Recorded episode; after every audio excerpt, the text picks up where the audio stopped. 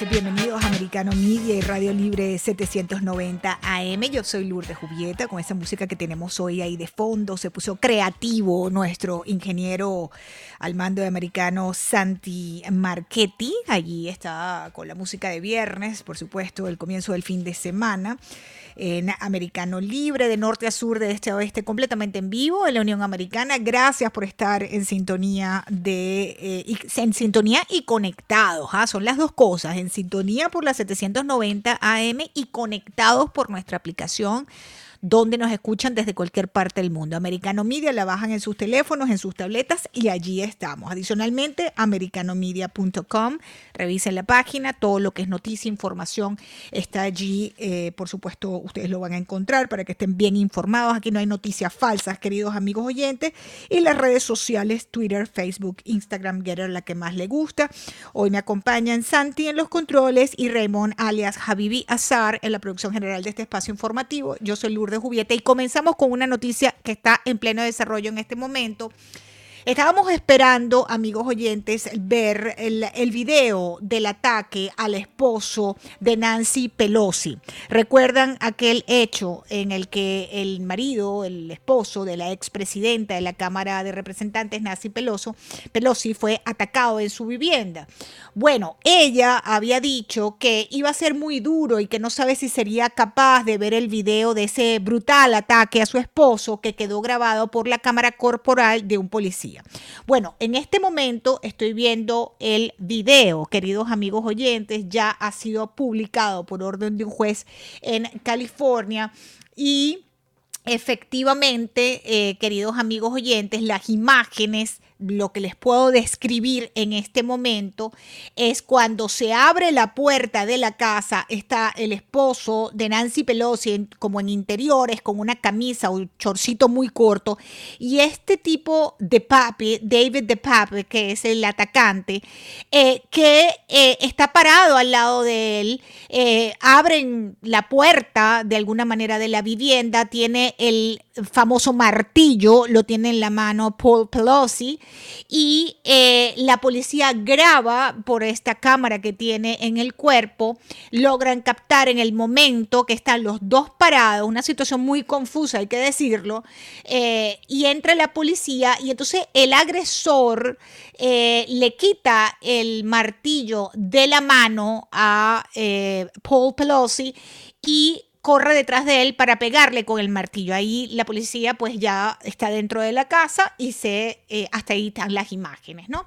Pero básicamente lo que, lo que vemos es eso, la policía entra caminando normalmente en la vivienda, eh, abre la puerta, la abre Paul Pelosi, con este sujeto David DePap al lado de él, una cosa muy extraña y con el martillo en la mano, Paul Pelosi. Y cuando eh, Dave de Pape vea que entra la policía, le quita el martillo de la mano y golpe y se ve ya y se pierde la vista porque está el marco de la puerta, que es donde supuestamente em, este supuestamente golpea al señor Paul Pelosi. Bueno, ahí están las imágenes, por supuesto en Americano Media usted va a tener oportunidad de verlas con detalle, eh, porque eh, ya pues fueron eh, hechas públicas, algo que temía, que temía mm, Nancy Pelosi, ella decía que sería muy duro verlo, pero bueno, ahí está. En otro orden de ideas, importante lo que les voy a contar, queridos amigos oyentes, se teme fuertes protestas en este país, fuertes protestas sociales, cuando también se difunda otro video que estamos esperando, que es el de la policía.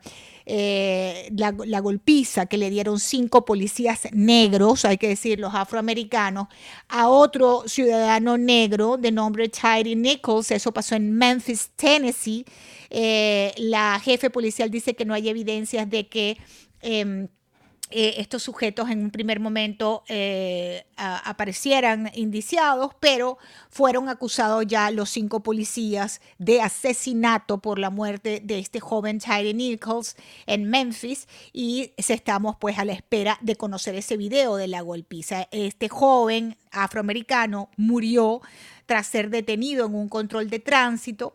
La policía admitió abusos físicos, despidieron a los agentes y la fiscalía había retrasado precisamente la publicación de estas grabaciones que estamos esperándolas en cualquier momento y les advierto que ya están en, eh, en, alerta eh, Nueva York, está en alerta Atlanta, está en alerta por supuesto el estado de Tennessee, donde está Memphis, eh, porque se podría esperar em, protestas violentas cuando alrededor de las 6 de la tarde, hora local de Memphis, las autoridades difundan ese video que llaman de, catalogan de espantosa golpiza que recibió Tyre Nichols, este joven negro de 28 años, a manos de cinco policías, también negros, que le detuvieron en un control de tránsito. Así que atención, porque eso es a las 6 de la tarde, 6 de la tarde hora de Memphis.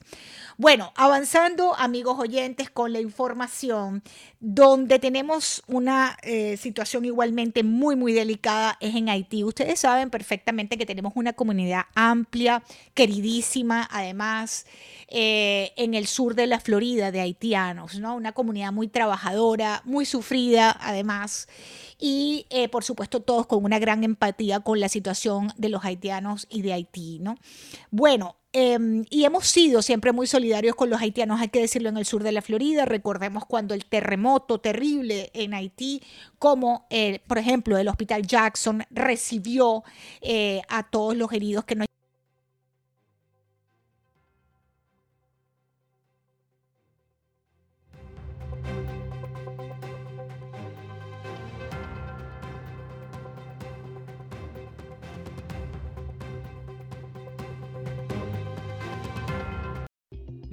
en Americano con Lourdes Subieta, junto a destacados analistas que ayudan a comprender cada hecho desde una perspectiva clara y directa. De lunes a viernes desde la 1 p.m. Este, 12 Centro, 10 Pacífico. Lourdes en Americano accede a toda nuestra programación a través de nuestra página web americanomedia.com, nuestra aplicación móvil Americano Media, Roku, Amazon Fire, Google TV y Apple TV. Y además puede sintonizarnos en Radio Libre 790 AM en Miami. Un hombre solo frente a cuatro mujeres está en desventaja. Caro ahora comunicación con Joseph Lackey. Diría yo que es lo mismo que antes, son los mismos números. Pero Lackey es que son seres humanos en necesidad que están creyendo que la frontera, que pueden entrar a los Estados Unidos porque van a llegar al país de las maravillas sin, sin restricción alguna. De lunes a viernes a las 12 del día.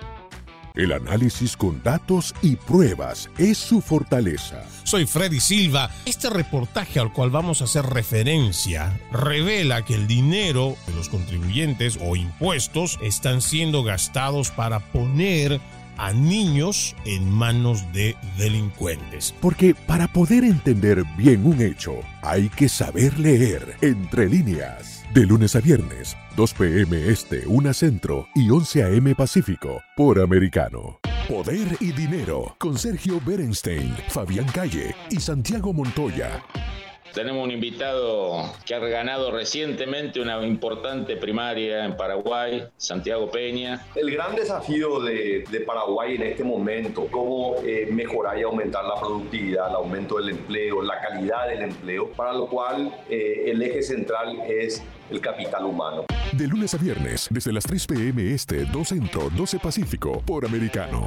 El mercado y más. 60 minutos de información y análisis económico y financiero. El doctor Antonio Villamil, economista muy reconocido aquí en el sur de la Florida, académico. Él era el subsecretario del Departamento de Comercio para Asuntos de, Economía. Si estás hablando de 7% todavía de inflación y la meta es llegar a un 2%, un, 2, un cuarto por ciento de inflación, quiere decir que todavía falta bastante para que sigan subiendo los intereses y por eso ves al mercado que se está dando cuenta de la realidad. De lunes a viernes, desde las 4 p.m. Este, 3 Centro, 1 Pacífico, por Americano.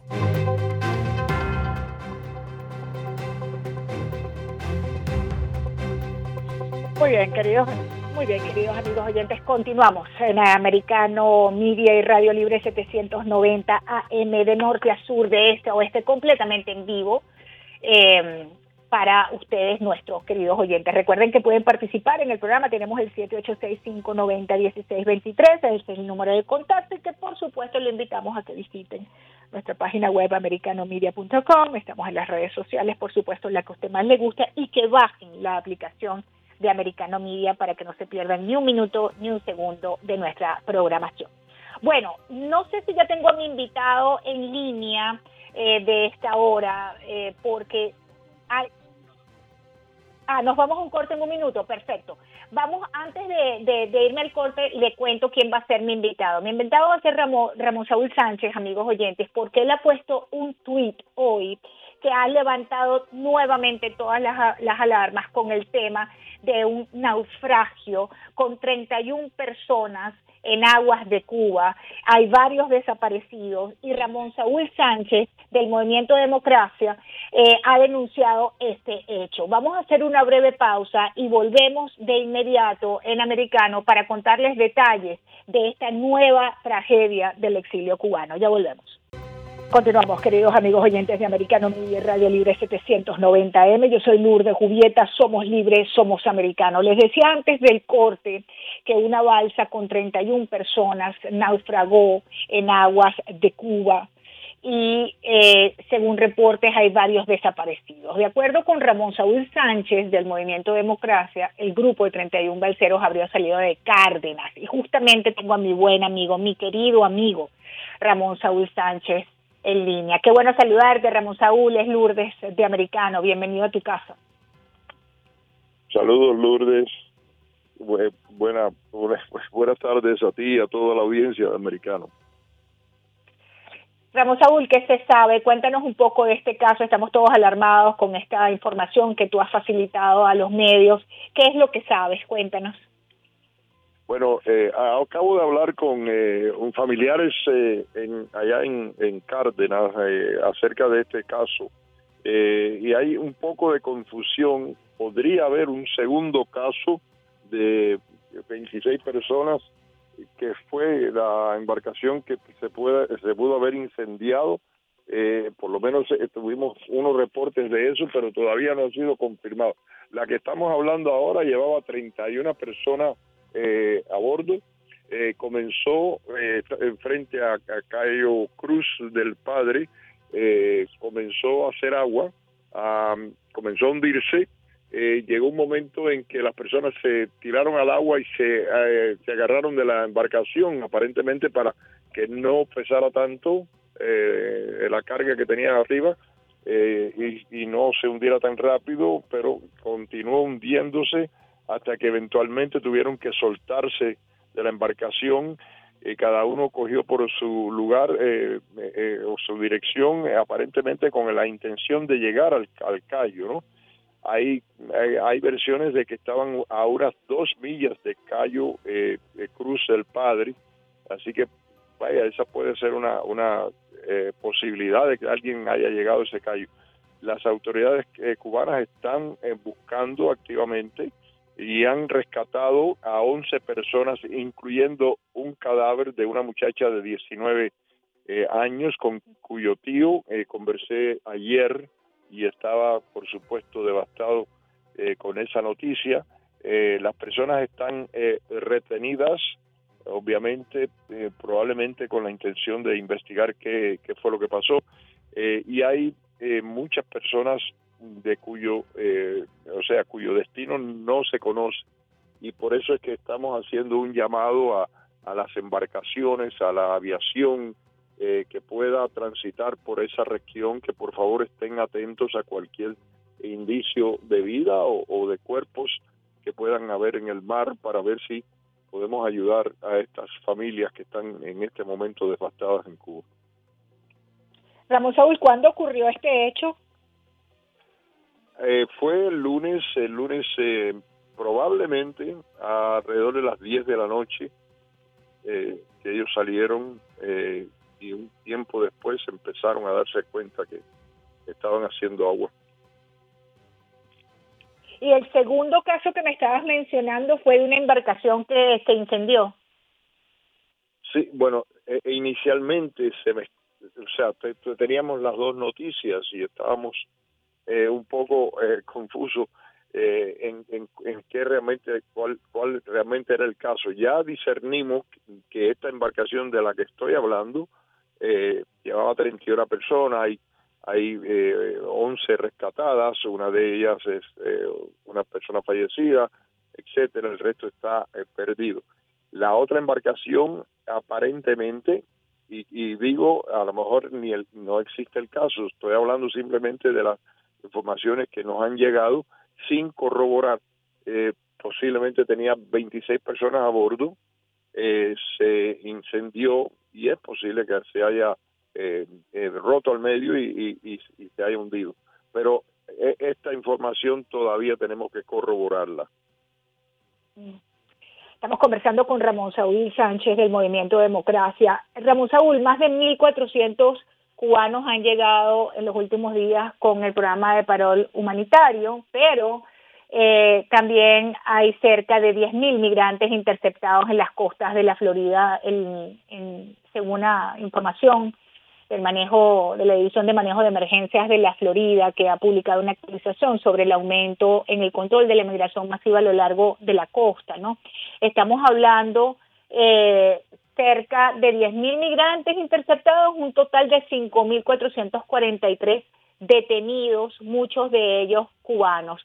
Eh, han repatriado eh, hasta donde tengo una cifra, 824 balseros cubanos que intentaron llegar al sur de la Florida. ¿Qué cifras manejas tú? ¿Se ha agravado la situación en las últimas semanas? ¿Se ha mejorado la situación en las últimas semanas? ¿Qué sabes? Bueno, evidentemente el número de personas que tocan tierra ha disminuido eh, dramáticamente. No sabemos si es porque las personas bajo eh, el nuevo anuncio del presidente de la nueva política eh, de patrocinio, pues eh, están esperando quizás tratar esa vía o si ha sido debido a un incremento de presencia de los guardias frontera de los Estados Unidos o de los guardacosta de Estados Unidos que se encuentran patrullando en mayores números y están interceptándolos en, en alta mar en lugar de que eh, lleguen aquí a tierra, ¿no? Eh, todavía queda por discernir eso. Bueno, Ramón Saúl, te agradezco muchísimo haberme eh, atendido el día de hoy. Te agradezco mucho, como siempre, todo lo que tú haces. Y por supuesto, eh, gracias a ti, con inmenso cariño, gracias por compartir esta información con los oyentes de Americano. Es Ramón Saúl, Ramón Saúl Sánchez, amigos oyentes del movimiento Democracia. Antes del corte también les decía, porque esa cifra que estamos manejando de 10.000 inmigrantes que han sido interceptados en las costas de la Florida tiene que ver mucho también con ciudadanos que vienen de Haití. Y les contaba eh, en el otro corte cómo la situación en Haití se ha agravado tremendamente, ¿no? Protestas importantes atacaron la residencia privada del primer ministro. Hay una hay una situación de sálvese quien pueda, literalmente, en, en, en Haití. Eh, hoy, amigos oyentes, hoy las embajadas y los consulados acreditados en Puerto Príncipe han cerrado sus puertas piden limitar los desplazamientos, este, que a las personas que están allí pues que tomen medidas ante estas manifestaciones violentas en el país tras el asesinato de policías y tengo un reportaje sobre eso, vamos a escucharlo. Manifestantes y policías marcharon el jueves en la capital de Haití por los asesinatos de agentes por parte de pandillas armadas en el país, que sufre el recrudecimiento de la violencia colocaron barricadas en Puerto Príncipe, un día después de que pandillas que tienen el control de buena parte de Haití y se financian de secuestros extorsivos atacaron la sede de la policía en un poblado al norte del país y mataron a seis policías. No se un país sin seguridad para un país. Somos el futuro del país. Sin seguridad, un país no existe y no puede alcanzar desarrollo. Estamos en las calles para luchar en contra de actos de vandalismo. Los manifestantes intentaron asaltar la oficina del primer ministro Ariel Henry y entraron en la pista del aeropuerto internacional de Toussaint hasta interrumpir el tráfico aéreo. El miércoles dos agentes fueron asesinados y luego otros cuatro fueron arrastrados hacia las afueras de la estación de policía, donde fueron ejecutados. Desde el comienzo de año, 14 policías han sido asesinados por pandillas armadas. Haití sufre una creciente crisis política y económica, provocada en parte por el asesinato del presidente Jovenel Moïse en julio de 2021. Según el último informe de la ONU sobre Haití, la fuerza policial sigue sobrecargada, sin personal ni recursos. Muy bien, amigos oyentes, y antes de irme al corte para eh, darle la bienvenida a mi próximo invitado, quiero contarles que en el Perú, amigos oyentes, eh, la presidenta Dina Boluarte instó hoy al Congreso a que apruebe un adelanto de las elecciones generales para entre octubre y diciembre del 2023 como salida a la crisis. La presión de calle de estos grupos subversivos están ganando espacios y la presidenta eh, Dina Boluarte ha decidido que efectivamente adelanten aún más. Ella había hablado de un adelanto de elecciones, pero adelantarla más meses, quiero decir. Es decir, que estas elecciones eh, se produzcan este mismo año. Es la intención de eh, planteamiento de la presidenta Boluarte y en este momento en el Congreso peruano están eh, tres bancadas pidiendo ese adelanto de elecciones para este mismo año. Me toca hacer una breve pausa. Al regreso vamos a hablar de Venezuela, vamos a estar hablando sobre Juan Guaidó Ayer decía Juan Guaidó que solo, solo se gastaron 150 millones de dólares, dice él que para defender la democracia. Yo les digo una cosa, tontos útiles en la oposición hemos sido todos por apoyar este tipo de iniciativas. Ya venimos desde Caracas con un periodista queridos amigos oyentes, por continuar en sintonía de Americano Media y Radio Libre 790 AM de norte a sur de este oeste de la Unión Americana. Recuerden que estamos en la aplicación de Americano. Bájenla en sus teléfonos. Lo mismo si tienen iPhone que si tienen Samsung, para que no se pierdan ni un minuto ni un segundo de nuestra programación. Redes sociales, la que más le guste y por supuesto en americanomedia.com.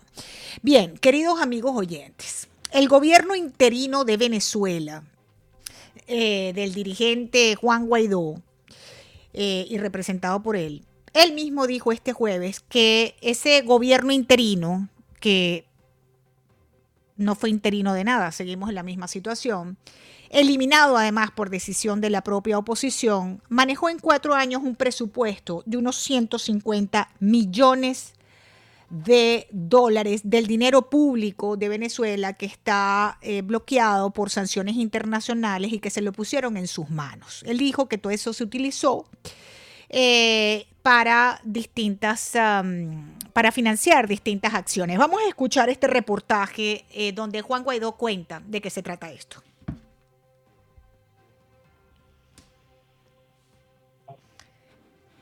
El reportaje, chicos, por favor. Vamos con el reportaje del gobierno interino de Venezuela. El gobierno interino de Juan Guaidó usó un presupuesto cercano a 150 millones de dólares en cuatro años. Así lo informó el jueves el líder opositor durante un acto de rendición de cuentas tras la supresión de su presidencia interina que recibió amplio respaldo internacional. La sesión transcurrió a oscuras luego de un apagón eléctrico el presupuesto utilizado público aprobado por unanimidad, por cierto, por la Asamblea Nacional, no llegó a 150 millones. Y uno pudiera decir, bueno, es mucho, es poco. ¿Cuánto es esto? Eh, para defender la democracia, para recuperar y derrotar a una dictadura. Los fondos provinieron del dinero público bloqueado por sanciones internacionales y puesto en sus manos. Todo lo que se utilizó de fondos públicos. Más o menos es el presupuesto de un municipio de la capital de un año. El líder opositor explicó que en 2020 el 70% de los recursos fueron utilizados para el programa Héroes de la Salud que otorgaba un bono a trabajadores del sector durante la pandemia. Luego en el 2021 también casi el 50% fue destinado a ayuda social, también al sostenimiento de la Asamblea Nacional. Guaidó defiende la continuidad de la Asamblea Nacional, de mayoría opositora y electa en 2015, al desconocer los comicios de 2020, en los que el chavismo recuperó el control del poder legislativo. El foro extendió su mandato en enero por un año más. Dijo también que los fondos fueron auditados por una empresa privada que mantuvo bajo reserva y que emitió un informe que fue entregado a las autoridades de Estados Unidos, que otorgan las licencias para acceder a los recursos. El presidente Nicolás Maduro acusó a Guaidó y sus aliados de corrupción en el manejo de los recursos. Muy bien. Pedro García Otero, periodista, está con nosotros a esta hora desde Caracas, Venezuela. Pedro, querido, qué bueno tenerte en el programa. Es Lourdes Jubieta desde Miami. Bienvenido a Americano. Bien, gracias a ti, Lourdes. Siempre tan amable conmigo.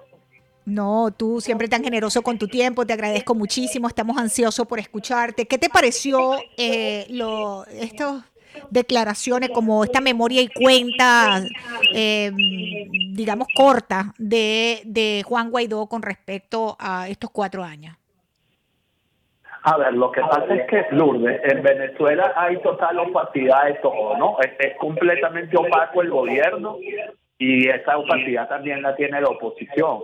Si a mí Juan Guaidó me dice que en cuatro años se gastaron 150 millones de dólares, yo pienso, eso eran 3 millones de dólares anuales. Si tú divides eso entre 12 meses, te da unos 300 mil, 250 mil dólares mensuales.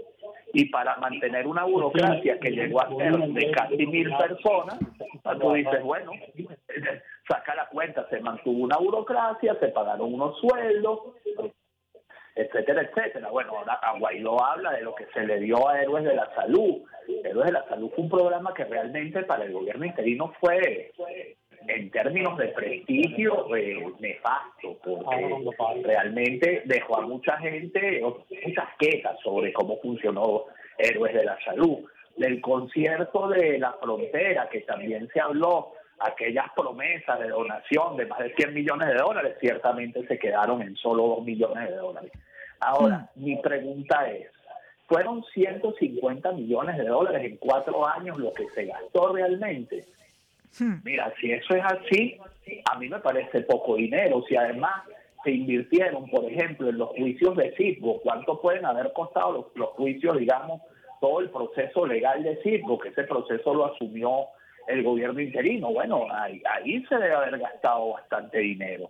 Pero bueno, el, tema de fondo, Lourdes, es que ya en este país, como tú bien dijiste, uno no sabe a quién creerle, o sea, uno, uno escucha a Guaidó, uno ve la situación en la que está la oposición, uno ve al G3, a ver, eh, lo que llaman el G3, que es primero justicia, AD y, y, un nuevo tiempo en casi en una misión de ver quién le hace más carantoñas a, Nicolás Maduro. Y uno dice, Dios mío, la situación es terrible. Uno ve por el otro lado a Enrique Capriles dando una entrevista en el país de Madrid y eso tiene nula repercusión en la política venezolana. O sea, nadie se leyó esa entrevista, a nadie, a muy poca gente le interesa lo que Capriles, a lo interno, lo que Capriles tiene que decirle al país. Y lamentablemente, o digo lamentablemente porque, bueno, porque es el último de los ejemplos, Juan Guaidó también ha caído ya en la intrascendencia, por no hablar de su mentor político, que sin duda es Leopoldo López, ha caído también en la intrascendencia. en la intrascendencia, en la intrascendencia y en el desprestigio en el caso de Leopoldo López, porque ya no es solamente que nadie le hace caso, sino los gravísimos cuestionamientos que hay sobre Leopoldo López, ¿no? Claro, ahí, la pregunta que uno se hace es si, qué viene primero, ¿no? Si el desprecio o la intransigencia. O sea, yo creo que primero es el, o, la o la intrascendencia. Primero es el, el, desprestigio y luego del desprestigio cae en la intrascendencia, ¿no? Eh, creo que el desprestigio es una fase previa. O sea, o sea, si me pones a elegir, creo que estar peor, peor es estar desprestigiado que ser absolutamente anodino y caer en la intrascendencia, ¿no? De acuerdo. Eso es como que prefieres que, te odien o que te ignoren. Bueno, hay gente que dirá, yo prefiero que me odien, haciendo un paralelismo con las relaciones, con las relaciones sentimentales. Pero frente a eso tienes un madurismo que bueno, que controla las instituciones, que sigue siendo dentro de todo sólido, porque sigue teniendo ese poderoso pegamento que se llama el poder y que tiene, está muy bien respaldado en este momento a nivel internacional. Así es. De Lula da Silva, tiene el respaldo de Alberto Fernández, tiene el respaldo de Andrés Manuel López Obrador y tiene todo el respaldo que le da, pues que el continente ha vuelto a dar un viraje hacia la izquierda. Si eso le va a servir para algo, bueno, uno no sabe porque uno también ve el panorama interno y como yo decía el otro día en, una entrevista también en Miami, bueno, las crisis, o sea, la crisis sigue ahí, pues el monstruo sigue ahí, los, los problemas no se resuelven, la gente sigue pasando enormes necesidades, la gente sigue pasando enormes problemas y ante eso la, la única solución que puede ofrecer el sadismo es más represión, más control, o sea, lo que estamos viendo hoy, por ejemplo, con el tema de las ONG, es el prolegómeno de lo que viene, pues la detención de una de una de una persona de las ONG, además de una de una red de ONG de inspiración católica, o sea, eh, yo siempre pensé, Lourdes, que eh, es mucho más probable que Nicolás Maduro prefiera el escenario nicaragüense al escenario de medirse en unas elecciones limpias, porque en unas elecciones medianamente limpias él sabe que él va a tener que entregar el poder. Él, no, él es un gobernante profundamente impopular. O sea, profundamente pero, impopular, pero él es profundamente impopular, Pedro, pero ¿quién se puede medir contra Nicolás Maduro que le gane? Con una oposición Hablaba con Luis Florido yo hace unos días y él decía aquí, eh, tratando uno de escuchar a todos los sectores, ¿no? Menciono a Luis Florido por tratar de escuchar a todos los sectores, porque uno desde afuera también tiene otra percepción, ¿no? Y, este, y, él decía que el gran, el gran tema ahora es, eh, Pedro, poder eh, unificar, o sea, lograr la unidad para poder enfrentar a Nicolás Maduro. Pero hay otros sectores que dicen, Pedro, que si el gobierno de Venezuela lograra em, de alguna manera equilibrar el tema económico, se quedan, nadie les va a ganar, porque esta oposición nuestra, que es muy triste decirlo, pero es que es una, un error tras otro, una, digamos, un, eh, un desacierto tras otro, Pedro. Bueno, sí, Lourdes, pero también tú tienes que ver una cosa. Tú suponte que mañana se consigan las condiciones para unas elecciones limpias. Digamos que Maduro acceda a unas, elecciones ya no con garantías democráticas, sino con un, un, nivel mínimo de garantía, o sea, darle acceso al candidato opositor a los medios, darle acceso, permitir, digamos, una observación electoral equilibrada de las mesas de votación, tener un Consejo Nacional Electoral relativamente imparcial o mínimamente imparcial. Ya ahí el candidato aparece después. Porque, permíteme, permíteme este Pedro, tú eres un hombre de radio, ustedes lo pueden escuchar en RCN, amigos oyentes. Sí, breve pausa, ya vengo, Pedro. ya Avanzamos, queridos amigos oyentes. Gracias por la inmensa sintonía de este espacio informativo. Estamos hablando con Venezuela, con el periodista Pedro García Otero desde Caracas en vivo. La negociación política entre el gobierno de Venezuela y la oposición ya cumplió dos meses estancada, luego de que las partes anunciaran en noviembre pasado con bombos y platillos un acuerdo que en definitiva no se ha materializado. Eh, no hay avances a la vista, la gente se le está agotando la paciencia, el diálogo está nuevamente bajo amenaza de una suspensión. Eh, nos decía Gerardo Blight, líder opositor, que no se puede supeditar el avance del diálogo o condicionar ese avance del diálogo con la oposición a la liberación de fondos que se habían acordado. Pedro, pareciera que esto está nuevamente detenido, el, el esperado diálogo, porque al final, al fin y al cabo, la crisis continúa en Venezuela. Sí, pero la crisis al, régimen le importa tres pepinos. O sea, la, crisis no es de ellos, la crisis es de todos nosotros. Ellos no, ellos, están muy bien, pues. Este, Están muy cómodos, no se sienten ahorita se sienten un poco desafiados a lo interno, pero ellos sí han sido, hay que decirlo, con todas las letras, ellos han sido muy, muy hábiles y además muy exitosos en desarmar las bombas, para que todas las bombas prendan en momentos diferentes. O sea, nunca se ha logrado, nunca se ha logrado al mismo tiempo presión de calle, más presión política, más presión internacional. Y además, ya ellos lograron manejar el impacto de las sanciones.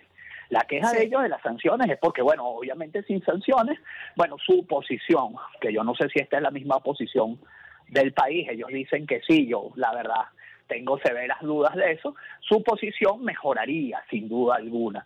Pero sin, sin, sin cambios en el statu quo de las sanciones, ellos ya tienen una red armada, eh, que además está bastante firme. Por supuesto, ellos sintieron el impacto inicial del tema Rusia, de, cuando se empezó a sancionar a Rusia, ellos sintieron pues un impacto inicial porque ellos habían confiado mucho a Rusia pues en términos geopolíticos, pero ahora ya están acomodados nuevamente. O sea, yo siento que ellos ellos encontraron digamos como el equilibrio bajo, eso no se mueve y, y, como te digo, pues las protestas de calle, mira, son pocas, son manejables, etcétera. Políticamente, en este momento, bueno, a sangre y fuego, la Blitzkrieg, porque también hay que, es muy fácil, y ojo, yo con esto no quiero defender a la oposición, la oposición, como tú dices, es desacierto tras desacierto, pero también hay que decir que desde, desde 2015, cuando la oposición se hizo con dos tercios de este país, la respuesta del chavismo fue aniquilarla a sangre y fuego. O sea, eh, eh, por la vía por la vía de la cooptación por la simultáneamente por la vía de la cooptación por la vía del, del, exilio y por la vía de la cárcel. Y bueno lo lograron porque porque tienen más poder Lourdes y porque sobre todo aparte de que tener más poder tienen muchísimo menos escrúpulos Así es. los reflejos democráticos no nacieron con ellos pues este eh, ellos no nacieron con reflejos democráticos y el que nace con reflejo democrático dentro del chavismo tiene que dejar el chavismo muy pronto, pues, porque si ya, ya lo dejó hace años. Pues. Ya no queda gente con reflejos democráticos dentro del chavismo. Ahora, Pedro, ¿qué va a pasar aquí? ¿Cuál es tu, qué va a pasar con el diálogo? Porque uno se esperanza en el diálogo. Yo creo que el diálogo es necesario, aunque nos estén fusilando moralmente ahorita varios que dicen, no, con dictadores no se dialoga, con criminales no se dialoga. Siempre hay que dialogar, hay que, hay que, llegar a una negociación. Los que, los, que, los que dicen eso no entienden nada. no entienden nada, no entienden nada. No entienden, no entienden, nada. O sea, lo que, y me van a perdonar, porque a lo mejor aquí hay gente escuchando eso. Pero señor, señor, usted que piensa así, que con criminales no se dialoga, etcétera. Usted no ha entendido nada. Sí, sí, sí, no entiende nada. Yo el otro día puse un eh, post que tuve en estuve en Venezuela dos días y, en el regreso le puse ni mejor, o sea, como es, ni se arregló ni se, desarregló, es sencillamente Venezuela es otro país, es otra situación. Bueno, los que viven en Venezuela me decían, Lourdes, qué buena frase, es verdad, es otro país, pero los que están fuera y tienen siglos que no van, no comprenden, no entienden. La situación de un venezolano de Caracas es mucho mejor que la situación de un venezolano de Maracaibo. Y la situación de un venezolano de Maracaibo es mucho mejor que la situación de un venezolano de Escuque. Y la situación de un venezolano de Escuque es mucho mejor que la situación de un, de un ciudadano de, de Cumaná, Estado Sucre. O sea, eh, son muchas realidades. Es un país tremendamente complejo. Pero yo sí creo, como tú, o sea, yo creo que todo, o sea, que todos estos son estertores del chavismo para no caer en algo que más tarde o más temprano va a tener que caer. Porque Venezuela, bajo su rey, bajo su, bajo el régimen chavista, es un país inviable. O sea, Venezuela sin Estado de Derecho, sin, sin, sin, sin alternabilidad política, está condenada, sin alternabilidad política y sin Estado de Derecho, está condenada a ser un país paria, a seguir arrojando gente bueno, a todas esas cosas. Hay países que lo han logrado. Cuba. Pero no les importa, pero es que, como dices tú, pero sin escrúpulos no les importa. Tenemos sin escrúpulos no les importa. Sin escrúpulos, sin escrúpulos no les importa. Y bueno, y la, la verdad es que yo te digo una cosa con toda honestidad, Lourdes. El cambio político, uno siempre, eh, desde Venezuela, y te lo digo con el corazón, desde Venezuela, el cambio político uno siempre lo sintió posible. Ahora lo siente posible, pero bastante menos posible porque yo también creo que el chavismo está mutando en su naturaleza. El chavismo entendió que ellos tienen que ser digamos, más presentables ante la humanidad. Y flexibles en algunas cosas. Sí, y ahí es donde tú ves, porque además tienen la amenaza seria de la Corte Penal Internacional encima de ellos, Correcto. del Consejo de Derechos Humanos de la ONU, de la, de la, de la, Oficina del Alto Comisionado de las Naciones Unidas para los Derechos Humanos. Entonces tú ves situaciones como las de hoy y entonces tú dices, bueno, ¿quién está detrás de esto? ¿Quién está detrás de la detención de una directora de derechos de una ONG de derechos humanos? ¿Qué mensaje quieren dar? ¿Qué mensaje quieren dar con eso? Exacto. ¿Quién le, ¿Quién le pone palos a la carreta y por qué? ¿Cuáles son las tendencias que coexisten dentro del chavismo? El chavismo se ha cuidado mucho de ser una caja negra para el resto de la sociedad. Pero allá adentro también hay tensiones. Bueno, ¿cuál es la esperanza? Que esas tensiones internas, la presión internacional, conlleven a un resquicio democrático que permita hacer unas elecciones, que permita a su vez, digamos, entrar en un proceso de transición. Ojo, un proceso de transición que a lo mejor manejarían ellos mismos. Claro. Claro, sin duda. Una transición controlada por ellos mismos. O sea, eh, eh, eh, hoy yo no veo, hoy yo no veo un escenario, digamos, la política, como siempre dicen por ahí, es el arte de lo posible. No un escenario más optimista que ese. Te soy completamente honesto. O sea, una transición que surja desde dentro de las entrañas del poder, porque es el propio poder el que entiende que esta situación es inviable y luego seguirán siendo el poder. Yo siempre recuerdo, Lourdes, una, al chavismo hay que oírlo y hay que, porque una, muchas veces uno, una de esas cosas que uno oye y de pronto dice, estos están locos, cinco años después tienen todo el sentido del mundo. En 2018, frente a la Asamblea Constituyente, la señora Delcy Rodríguez, vicepresidenta de la República, en aquel momento presidente de la Constituyente, dijo, tenemos todo el poder político y vamos por todo el poder económico. Y en ese momento uno dijo, ¿what? ¿Qué significa esto? Pero lo ves hoy, cinco años después, y lo entiendes perfecto. Me, queda un minuto y es para preguntarte, ¿tú crees que se va a restablecer este diálogo? ¿Se van a volver a sentar en México? ¿Hay esperanzas de que eso ocurra? Porque, como tú dices, el este gobierno, la, presión no la este tiene el chavismo. No, uh paribus, en igualdad de condiciones en este momento no creo que se sienten. O sea, yo creo que tendría que haber o un elemento de presión o un elemento de digamos, de entrega de la contraparte que los, que los obligue de alguna manera moralmente a sentarse. O sea, una concesión del otro lado que sea tan espectacular que no le quede más remedio que sentarse. Yo creo que ellos volvieron a la mesa porque Petro les tiró, les jugó adelantado. y pensando, y pensando en los tres... Como antes, Petro, Petro, Petro jugó adelantado y dijo, las negociaciones se reanudan el viernes. Y el chavismo entró tan de mala gana en eso que cuando dio los agradecimientos por volver, por volver al diálogo, por volver al diálogo, Maduro no mencionó a Petro. Y, incluso dijo una cosa sin nombrarlo de los payasos, de no sé qué. Y yo dije, bueno. Este, se me acaba el tiempo, Pedro, qué lamentable. siempre, siempre, me quedo corta con, con las conversaciones contigo. Pedro García Ortero, gracias por compartir con nosotros en Americano. Amigos oyentes, me tengo que ir, se me acabó el tiempo. Este, les agradezco mucho pues la sintonía y feliz tarde para todos.